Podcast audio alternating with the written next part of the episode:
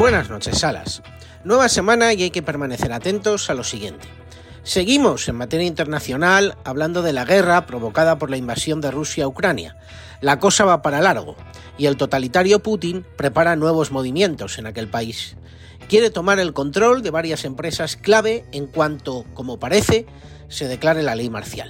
En nuestro país pugna y problemas entre las dos partes del gobierno nacional por la ley del sí es sí.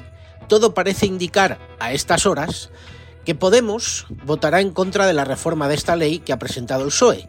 Por el contrario, PP, lo que queda de Ciudadanos e incluso la derechita llorona podrían votar a favor de la reforma.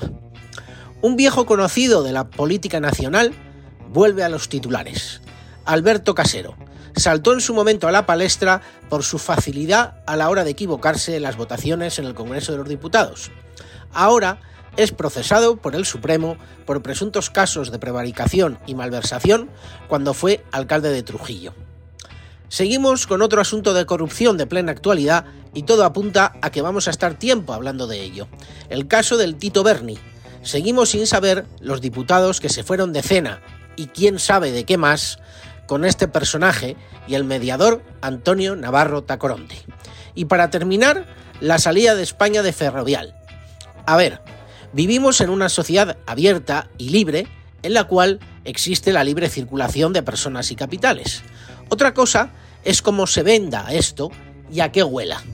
Se van a Holanda, donde la empresa no tiene apenas actividad ni plantilla. Anda que no había países presuntamente serios y de moda para irse. Alemania, Francia, incluso el siempre tan comentado y mencionado Portugal. Pero se van a Holanda en Holanda, eso sí, facilitan, por ejemplo, la cotización dual y tienen una, por así llamarlo, flexibilidad regulatoria. Es decir, eso, junto a las facilidades de desviar beneficios a paraísos fiscales, podrían haber sido los motivos de llevarse la empresa.